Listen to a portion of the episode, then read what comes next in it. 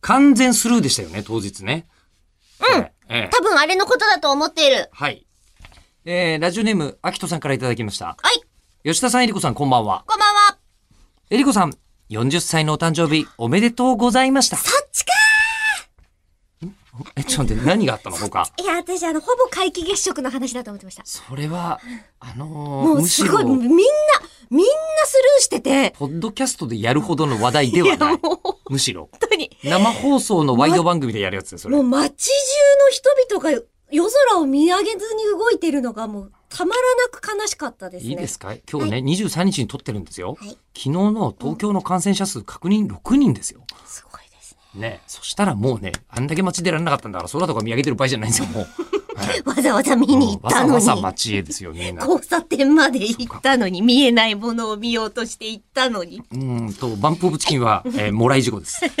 えー途中からバースデー配信を見させていただきましたが、ありがとうございます。こんな風に当日かな楽しく祝ってもらえる40歳に私もなりたいなと思える素敵な内容でしたね。えー巨大風船を膨らませてはしぼませる。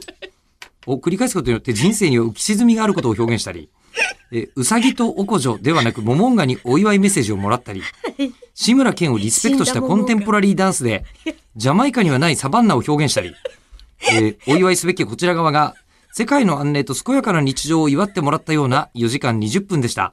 はい時々コメントも拾ってもらえてとても嬉しかったです。最後にいたねいたねえータイムパラドックスを起こさない必要があるため、再来年も同様の企画をやるということでよろしいでしょう か。それでは40歳改め42歳の誕生日おめでとうござい ます。ありがとうございます。これちょっと後混乱半しませんは人工知能の自動筆記かなんかですかこれは。いや、違うんですよ。じゃないんですかはい。あの、40歳だからっつって40個のやりたいことを叶えましょうって言っはいてはい、やってたんですけど、もしかしたら時間内に終わんないかもしれないって言って、1個、世界のお笑いに挑 戦スクショが。